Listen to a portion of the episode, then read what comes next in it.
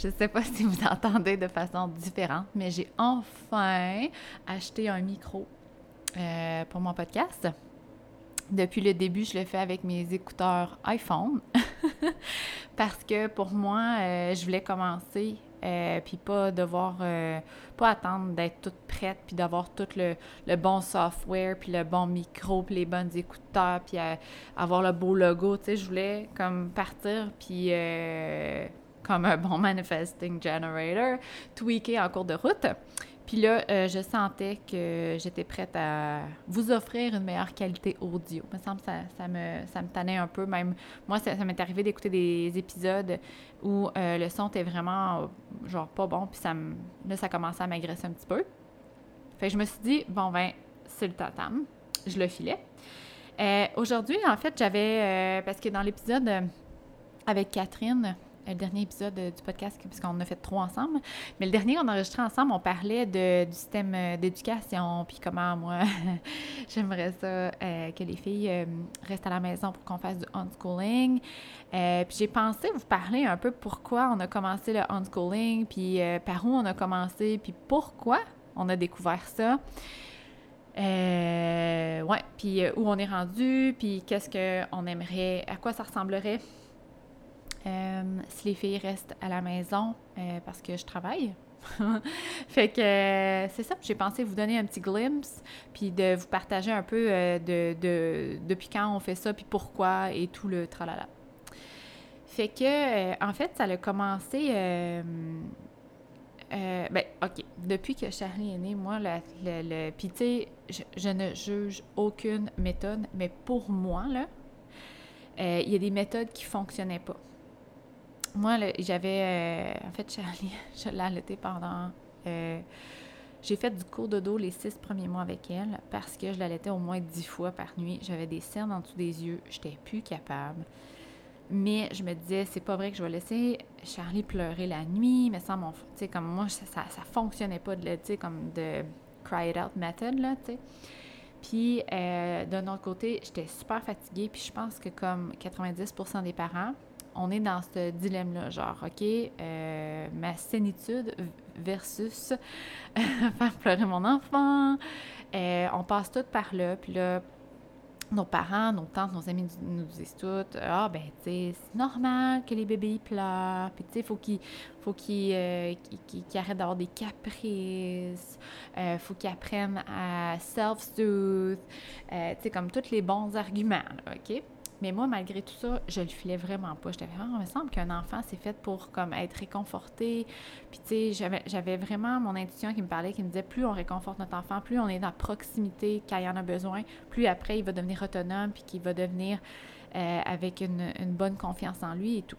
Mais, j'ai pas écouté mon intuition parce qu'au premier, des fois, on a un petit peu plus de, de difficultés.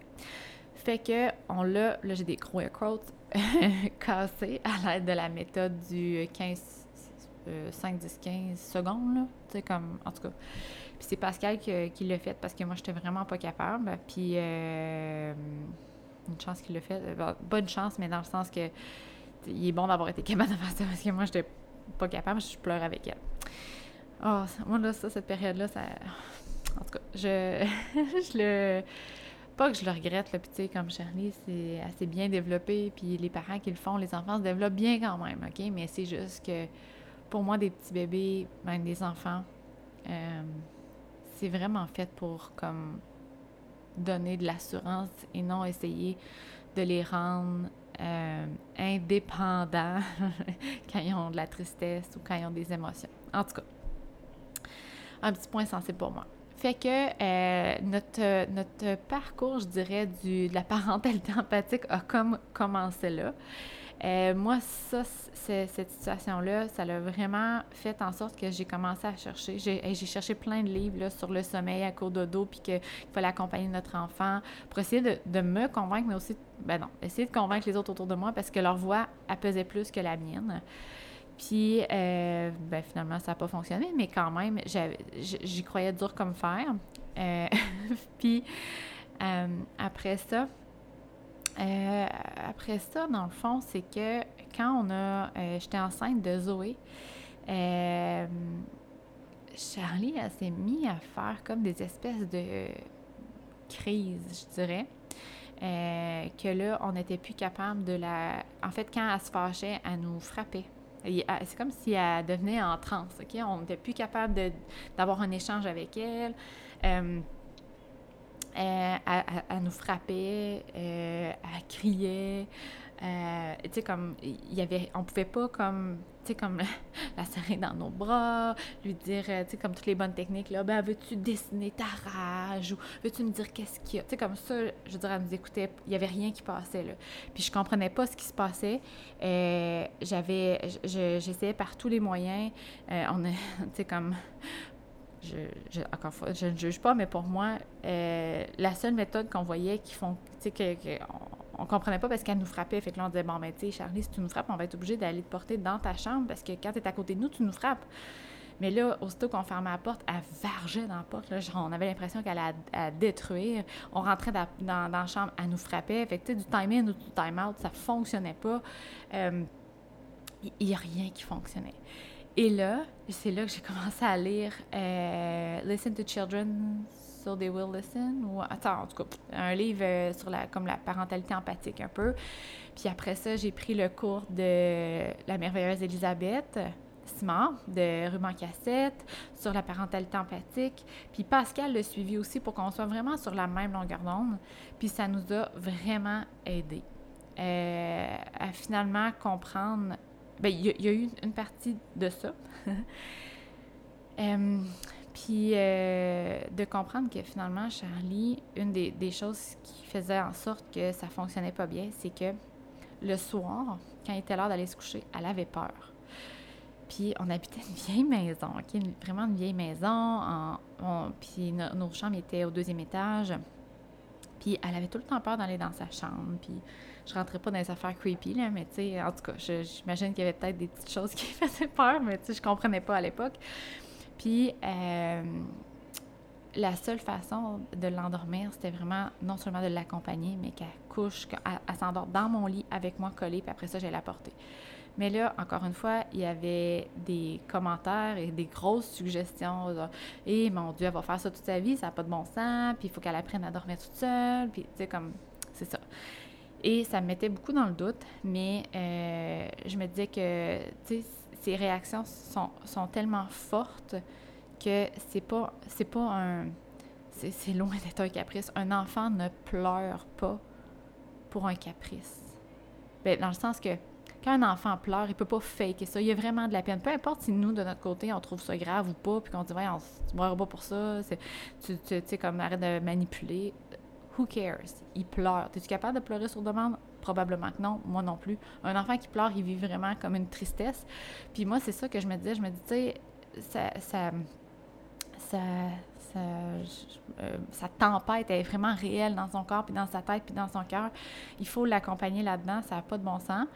Puis euh, on a commencé à mettre des choses en place parce que, tu sais, j'hésitais entre c'est-tu parce qu'on n'a pas assez une routine stricte? Est-ce qu'on n'est pas assez encadrant comme parent? Puis comme est, est désorganisé ou c'est qu'on est, on est, le besoin de, plus de, de, douceur ou tu sais, comme j'étais tout le temps entre les deux puis je savais pas trop. Puis finalement, c'est quand on a vraiment été vers la parentalité empathique, euh, qu'on a vraiment comme accompagné Charlie dans l'extériorisation de ses émotions, euh, que ça l'a vraiment fait du bien. Puis, euh, il y a eu ça. Il y a eu aussi le déménagement. On est déménagé dans notre nouvelle maison euh, neuve, je sais pas si, en tout cas. Puis euh, là, elle, dormait avec sa petite sœur. Elle, aime, vraiment dormir avec quelqu'un. Ça aussi, ça l'a aidé. Puis le homeschooling a fait des miracles pour Charlie parce que j'ai compris aussi que puis là, j'ai découvert le Human Design en cours de route, mais j'ai découvert que Charlie euh, était fatiguée, était comme épuisée dans la garderie à journée longue. ça a commencé à mieux aller aussi quand Zoé est née, puis que là, j'étais en congé de maternité, puis Charlie, elle restait souvent à la maison. Euh, en fait, je la, je la, laissais libre d'aller à la garderie quand ça, ça y tentait, puis souvent, ça y tentait pas. Fait que j'ai compris que ça aussi, ça faisait partie de la crise parce qu'elle revenait de la garderie brûlée, brûlée, brûlée. Euh, puis, tu sais, c'était un CPE, tu sais, il y avait des super belles interventions, euh, des super éducatrices en or, on les adore. Mais euh, Charlie, je pense qu'elle n'avait pas assez de alone time. La garderie, était tout le temps, tout le temps entourée de genre neuf kids de son âge. Euh, puis c'était peut-être trop pour elle à l'époque. Mais projector, Charlie est projector, self-projected. Fait qu'elle a deux centres. Puis là, je suis pas en train de dire que toutes les personnes qui sont projector, self-projected, peuvent pas aller à la garderie, peuvent pas s'entourer de personne. Je dis juste que ça, ça peut, ça peut peut-être être une explication pourquoi elle se sentait comme ça. Puis, euh, en tout cas, bref, fait que ça aussi, ça l'a vraiment amélioré. Puis quand on a retiré notre contrôle de ce qu'on pensait qui était le meilleur pour elle, par exemple le temps d'écran, l'heure du dodo, ça, ça a été une revelation pour nous autres. Quand on a enlevé cette structure-là, cette euh, obligation-là, cette règle-là d'aller se coucher à 7 heures, c'était malade mental. Première soirée, je pense qu'elle s'est couchée à 9 heures, mais ça y tentait vraiment d'aller se coucher. Puis depuis ce temps-là, on n'a jamais, jamais, jamais, jamais, je dis jamais, eu de problème pour qu'elle aille se coucher. C'est toujours entre 8 puis 8 et demi qu'elle se couche. Jamais eu de problème, elle dort super bien. Euh, puis euh, tout ça pour dire que a, en tout cas, moi, de mon côté, j'ai vraiment l'impression que le unschooling, ce que ça a fait, c'est que ça, lui a donné la confiance qu'elle avait besoin. C'est comme si on l'appuyait pour, l'appuyait pour lui dire que était capable de prendre des bonnes décisions, était capable de, de, bien se guider, dans le fond. Parce que quand on lui imposait des règles, c'est comme pour dire qu'elle était trop petite pour être capable de choisir, qu'elle était trop petite pour euh, bien comprendre les choses, ou même que elle pouvait pas comprendre des choses ou qu'elle n'était pas euh, apte. C'est comme ça que j'ai l'impression qu'elle se sentait. Parce que depuis qu'on lui a, on lui a redonné ce pouvoir-là, c'est un vrai charme. Sérieusement, là, euh, je vous dirais que mes enfants sont parfaites. C'est facile, vraiment facile. Euh, tu sais, j'en aurais... Tu sais, comme si j'avais pas à vivre une grossesse, un accouchement, puis euh, des nuits blanches, là. Je pense que j'en aurais genre 3-4 autres, là, pour vrai. Ils sont vraiment, vraiment faciles. Puis je suis pas en train de dire que je suis une bonne parent, puis que nous autres, c'est comme on n'est jamais fatigué, puis on, on, perd jamais patience. Mais c'est juste pour dire que c'est le fun parce qu'il y a tout le temps une conversation ouverte avec mes filles, euh, avec Pascal, puis avec moi. Puis quand il y a quelque chose qui ne va pas, au lieu que, que l'enfant ait besoin de prendre, d'utiliser un comportement, euh, par exemple comme la manipulation ou comme les mensonges, parce qu'on ne l'écoute pas, ou parce que ce qu'il dit, euh, ça compte pas dans it doesn't factor in, ça compte pas dans notre décision ou qu'on le prend comme inférieur à nous. Euh, euh, m'en aller où avec ça? ah oui, c'est ça. Euh, c'est que, tu sais, si, comme là, Charlie avait une Switch pour sa fête. Puis là, on est comme, ouf. Tu sais, moi, c'est sûr que on n'a plus de temps d'écran, OK, pour les filles. Ils gèrent ça comme ils veulent. Euh, c'est sûr qu'il y a tout le temps de conversation, genre, sur, ben là, Charlie, euh, c'est sûr qu'il faudrait peut-être faire bouger tes muscles aujourd'hui parce que si tu veux continuer à être capable de courir vite, à faire du ski, il faut les, travailler souvent. Tu comme ça, c'est des conversations qu'on a avec elle. Puis Charlie, dans ce temps-là, est full contente d'aller courir, d'aller faire un petit mur d'escalade où on va jouer dehors, puis ça va super bien. Mais j'ai quand même la peur qu'en achetant du Switch, ça augmente le temps d'écran. Puis ça me fait tout le temps peur. Parce que moi, si c'était juste de moi, il n'y aurait jamais d'écran, on serait tout en train de jouer dehors. Mais je travaille avec mon iPhone, mon, mon, euh, mon Mac. Les écrans font partie de notre style de vie, puis je peux pas euh, dire aux filles, faites ce que je dis, faites pas ce que je fais. Puis je me suis aperçue aussi que les filles apprennent énormément des écrans. Puis ça, je vais peut-être en parler tantôt. Fait tout ça pour dire que euh, au lieu de dire ben non, Charlie, t'es bien trop petite, euh, on te donne pas de Switch, je prends un autre cadeau. Ben, on prend en considération ce qu'elle a à dire. On prend en, considération ce qu'elle nous partage. Puis il n'y a pas personne qui sait pas ce qu'il veut. Dans le sens où si elle nous dit qu'elle veut une Switch, elle la veut vraiment. Tu sais, des fois, on peut dire, ah, elle veut pas ça nécessairement, elle veut juste, tu sais, comme quelque chose comme son cousin, parce que son cousin a une Switch, là. Mais il faut faire confiance que si elle ressent, elle veut vraiment. Puis si on va plus loin que ça, euh, Charlie, elle, va échanger des canettes comme travail, OK? On lui dit que c'est son travail, mais dans le fond, euh, tu sais, quand on boit de l'eau puis s'il y a des canettes, bien, elle, elle va les échanger à l'épicerie, puis ça, c'est son argent à elle. Puis là, euh, à chaque fois que, mettons, son, un petit fusil à l'eau, il est brisé. Puis elle dit, ah, ben maman, il est brisé, il faudrait en acheter un. Je dis, ben moi, Charlie, j'en achète pas d'autres, mais si tu veux, tu peux en acheter un autre avec des sous. Puis là, elle me dit, ah, ben non, maman, je vais garder mes sous pour la Switch, parce qu'on lui a dit qu'il faudrait qu'elle en paye un petit peu. Puis, euh, sa décision est ferme, tu sais, comme elle est persévérante, puis elle veut vraiment ça. Mais, euh, moi et Pascal, surtout Pascal, elle trouve vraiment que c'est un gros cadeau pour une petite fille de 4 ans qui va, aller, avoir 5 ans, euh, que c'est très dispendieux pour un cadeau, euh, qu'on n'a pas nécessairement besoin de ça. Fait qu'au lieu de prendre comme avant, dans le fond, moi et Pascal, on aurait tout simplement pris la décision tout seul. sais, on n'aurait pas considéré que c'est vraiment ça que Charlie a besoin parce que c'est ça qu'elle veut. Puis, tu sais, de, la considérer en tant que personne. On aurait juste dit, ben non, c'est bien trop cher quand même, on n'offrira pas une Switch à un enfant de 5 ans. Mais là, on la considère. C'est ça la différence du unschooling. On la prend comme une entière personne et non comme un enfant qui est inférieur, qui n'est pas capable de prendre des décisions, qui ne sait pas ce qu'il veut. Fait que euh, ça, ça a changé notre vie. euh, vraiment, vraiment. Puis euh, les apprentissages que Charlie a fait, elle a appris à nager toute seule. Elle a appris à parler en anglais toute seule.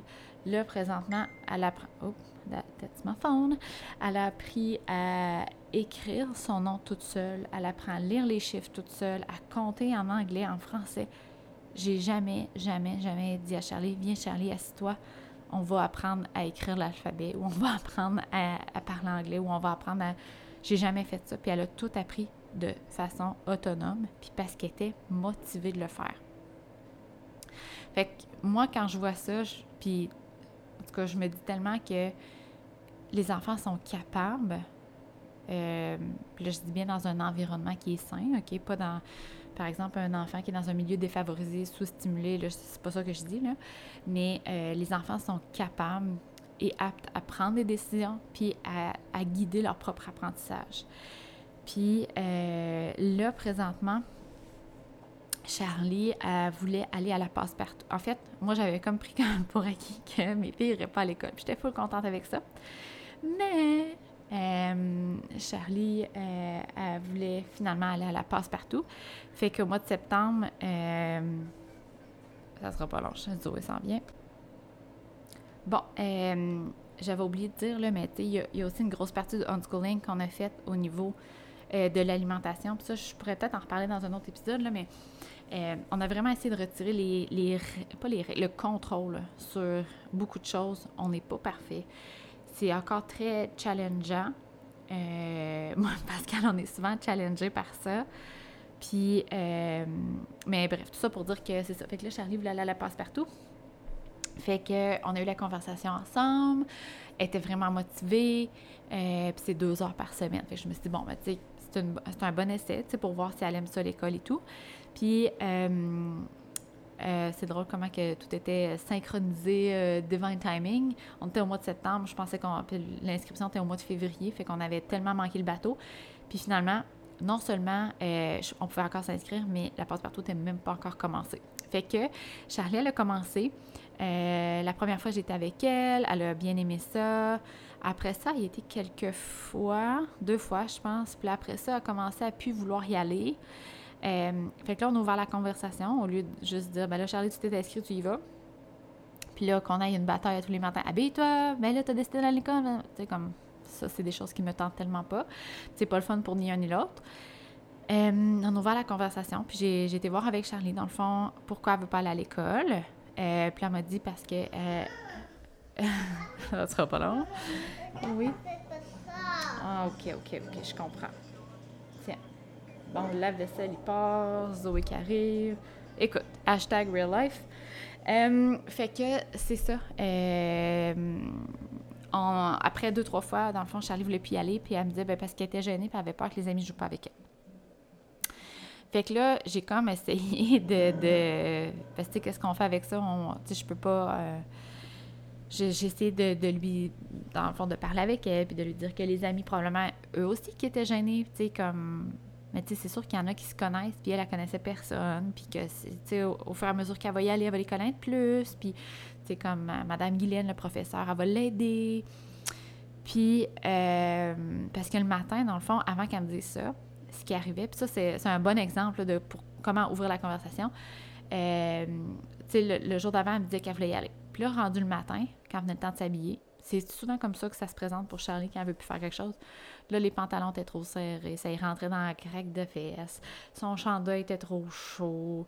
Là, euh, ses bas, ils rentraient entre les orteils. Puis là, ça marchait pas. Puis c'était long s'habiller. Puis là, quand ça fait 10 millions de fois que je répète, habille-toi, Charlie, on va être en retard. Euh, je lui demande, Charlie, ça te tente-tu d'y aller? Parce que là, on dirait que t'as pas l'air à vouloir y aller. C'est pas grave si tu veux pas y aller, mais dis-le moi au lieu de, dire que tes vêtements font pas et tout. Puis là, elle m'a dit que non. Elle voulait rester à la maison. Fait que, tu sais, la première fois, j'ai pas posé de questions. Je me suis dit, ouais, elle est peut-être juste fatiguée. Mais quand j'ai vu que ça arrivait à toutes les fois, là, on a ouvert la conversation. on a dit, bon, OK, Charlie, pourquoi ça te tente pas? Qu'est-ce qui se passe?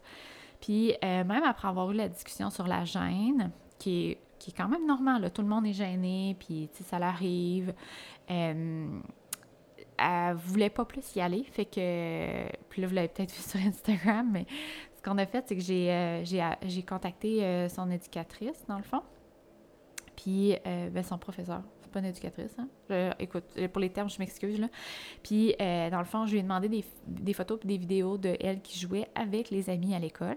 Parce que Charlie, en fait, ce qui arrivait, puis ça, a, été confirmé par son, professeur, la peur est là, mais quand elle arrive, aucun problème pour socialiser. Elle va vers les autres, elle joue avec les enfants, elle zéro, zéro gêné.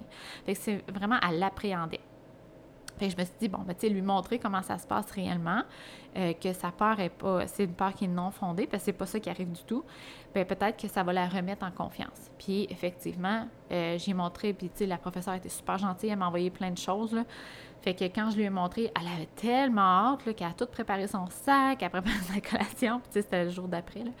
Euh, puis le jour d'après, on n'a vraiment pas eu de problème. Elle n'a pas eu de problème pour se préparer. Elle s'est préparée toute, toute, toute, toute, toute seule. Puis elle était prête à temps. Puis elle a adoré euh, aller à l'école, sauf qu'elle m'a dit qu'elle elle s'était ennuyée de l'école, des jouets, mais pas des enfants, parce qu'ils n'écoutaient pas les conseils. Fait que je ne sais pas qu'est-ce que ça va faire. Euh, puis l'autre chose, euh, ça arrive souvent que, tu sais, comme quand c'était la garderie, Charlie voulait y aller comme peut-être une fois ou gros max deux fois semaine, mais cinq fois, c'était beaucoup trop.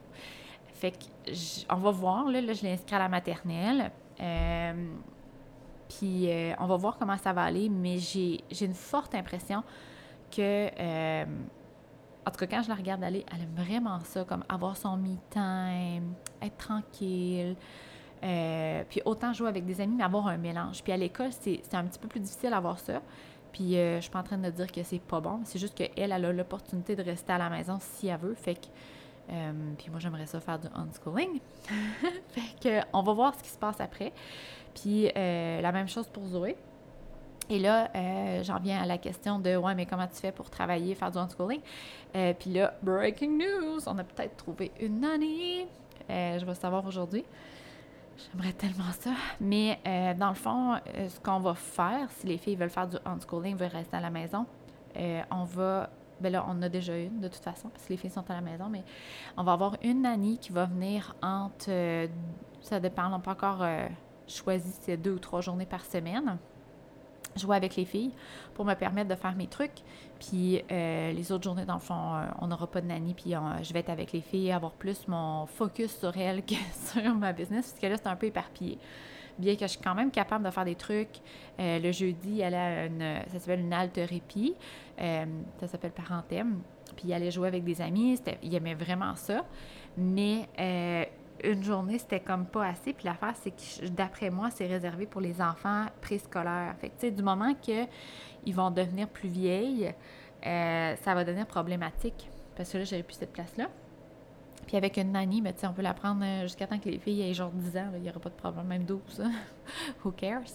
Fait que euh, ça va être ça notre plan de match. Puis, puis là, peut-être qu'il y en a qui vont dire mais tu vas faire du homeschooling deux journées semaine? comment ils vont faire pour apprendre? Mais euh, la façon que ça fonctionne, le unschooling, dans le fond, c'est vraiment de nourrir les intérêts puis les apprentissages que les enfants veulent faire. Fait qu'il n'y a pas vraiment d'intervention, genre euh, on s'assoit puis on fait des maths, on s'assoit, on fait de l'anglais, on s'assoit, on fait du français. Euh, mais ce que je vais faire, je vais demander à la nanny, par exemple, qu'elle me fasse un, comme un petit rapport à tous les jours de qu'est-ce qu'ils ont fait pour que moi, parce que dans le fond, quand on fait de l'école à la maison, il faut quand même faire un rapport euh, trimestriel, en, tout cas un bilan des apprentissages, des activités, comme pour démontrer qu'il y, a, des apprentissages qui se font puis qui sont rendus au même niveau qu'ils devraient, là j'ai des air quotes ici, qui devraient être par rapport aux autres enfants de leur âge. Fait que je vais quand même demander, euh, tu sais, c'est ça, juste des petites photos, mettons, qui font une recette, euh, ben, tu sais, de, de, de juste me l'écrire. Fait que, comme ça, je sais que Charlie, elle a joué avec les tasses à mesurer, qu'elle est allée préparer les ingrédients, qu'elle a mis, par exemple, la température sur le four. Tu sais, comme ça, c'est toutes des choses qu'elle fait déjà, tu sais. Fait que, ou, euh, je, on a un tableau avec des lettres, elle souvent à l'école avec le tableau. Fait que, comme de jouer avec les lettres, de, d'écrire des mots. Euh, après ça, de, d'écouter, par exemple, une émission en anglais, ou là, elle aime bien en espagnol aussi. Fait que, comme juste d'avoir euh, des traces de ce que la, la nanny a fait. Avec ça, moi, je vais être capable de, de quand même faire mes rapports. Puis les filles, tu sais, ils vont continuer d'apprendre parce qu'ils apprennent par le jeu, dans le fond. Fait que, euh, là, je dis ça, mais ils n'ont pas techniquement commencé l'âge scolaire. Fait que peut-être que ça me, ça me paraît super simple puis que ça ne l'est pas du tout. Mais je vais vous en reparler quand on sera rendu là, si on se rend là un jour. Fait que j'espère que vous n'avez pas entendu le lave-vaisselle derrière moi, mais là je suis dans la cuisine. Euh, j'ai été capable d'écrire, de, de, faire un podcast, c'est la première fois avec les filles. Oh yeah! Fait que c'était ça que je voulais vous partager parce qu'à chaque fois, je, comme, je partage un petit glimpse de que je fais du unschooling ou que là, Charlie n'a plus de temps, elle a plus de limite de temps d'écran, mais je pense que ça valait la peine de, de, voir de où on partait puis des crises et tout pour voir que sais, c'est quand même des enfants normaux. Ils ont passé, tu sais, comme on a, on a essayé la, la, la, technique là, rigide et encadrée et euh, cadre serré. Puis pour nous, ça, ça a comme fait tout le contraire. Là. On avait, sérieusement, on avait l'impression que plus on serrait la vis avec Charlie, plus elle explosait. C'était comme un comportement explosif, là, vraiment. Puis pourtant, là, elle est toute douce, passive, et comme, elle sérieusement, là, elle prend soin de sa petite soeur. Quelqu'un qui se fait mal, elle va chercher une doudou, elle va chercher une petite débarbouillette. Elle, est tellement douce, là. Je, je peux pas croire, sérieusement. Elle avait vraiment beaucoup d'émotions qui n'étaient pas extériorisées pour petite, puis bon, c'est ça, je deviens émotionnelle un petit peu, mais tu sais, je m'en veux un peu de ne pas avoir... Euh, écouter mon intuition plutôt. Mais bref, là, ça va bien, puis c'est ça qui compte. Fait que je serais bien curieuse de voir s'il y en a parmi vous autres qui font du homeschooling, du homeschooling, ou qui est de la parentalité empathique. Je sais qu'il y a beaucoup de personnes, euh, pourquoi le human design, ça l'intéresse. Ah, puis l'autre chose, c'est ça. Ce qui est le fun, là, c'est qu'en faisant du homeschooling, ça nous permet tellement plus d'honorer le type d'énergie de nos enfants, le design de notre enfant. C'est capotant. Fait que, euh, tu sais, mettons, puis là, je, je, mettons que je mets une grosse emphase que c'est pas tous les projecteurs qui sont tout le temps fatigués, puis c'est pas les MG qui, sont qui ont tout le temps plein d'énergie, mais je dis juste que, par exemple, moi, j'ai deux enfants projecteurs, que ça va être beaucoup plus facile qu'ils soient à l'écoute de leur énergie, puis de qu'ils soient à l'écoute de la gestion de leur énergie pendant la journée quand ils ne sont pas entourés de plein d'enfants et de plein de aura énergétique. Puis ça serait la même chose aussi avec, par exemple, des enfants MG qui ont plein d'énergie. Puis je répète ici, c'est pas tous les enfants MG qui veulent faire des jumping jacks, mais si par exemple un enfant MG, comme moi quand j'étais jeune, j'avais vraiment plein d'énergie, à l'école, moi, je cherchais à parler, puis, tu sais, comme, je cherchais de l'action un peu. Je trouvais ça comme boring, OK? Être assis en classe, puis attendre de lever la main. Moi, j'étais comme, moi, j'aurais jasé comme à journée longue, puis j'aurais fait plein d'activités, tu sais. C'était pas assez pour moi, bien, en ayant du homeschooling, du unschooling, ça permet à l'enfant de lui guider son énergie, de, de, le faire, pas que nous on guide, mais que lui, il, nous guide dans son énergie. Il a envie de bouger, ben bouge. T'as envie de voir des amis, on s'en va au parc. Fait que c'est beaucoup, beaucoup plus facile. Ce que ça fait à long terme, c'est que ça, ça je dis pas qu'il n'y aura pas de conditionnement. Tout le monde, tu sais, comme, on va on va, on va tout briser notre enfant, j'ai des quotes ici, mais d'une façon ou d'une autre. Euh, de la façon qu'on parle, de notre relation, de, de nos propres croyances, c'est sûr, sûr, sûr que notre enfant, il va avoir des conditionnements à quelque part. à quelque part. Mais euh, j'ai l'impression que quand on, notre enfant guide euh, lui-même son énergie, les activités, au lieu que ça soit nous autres, ça fait beaucoup moins de conditionnement plus tard dans sa vie. Il est beaucoup plus confiant, il, beaucoup, il est plus à l'écoute de son énergie. Euh, il trouve ça peut-être plus normal parce que, par exemple, moi, je me suis tout le temps fait dire que je parlais trop, j'étais trop intense, il euh, fallait se calmer.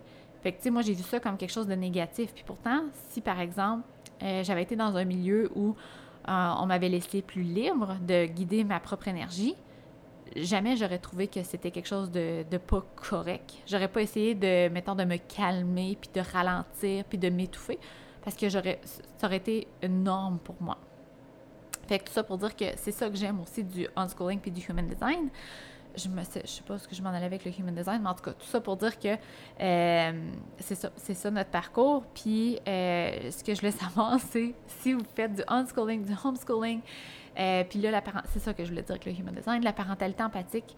Il y a beaucoup de personnes qui vont voir le human design de leurs enfants parce que ça permet encore plus d'aller de l'avant avec la parentalité empathique. empathique. Fait que, euh, viens me dire ça. Je suis vraiment curieuse de voir où vous êtes. Si euh, t'as envie de pipi. Bon, hein, gotta go. Fait que merci beaucoup d'avoir été là. Bye!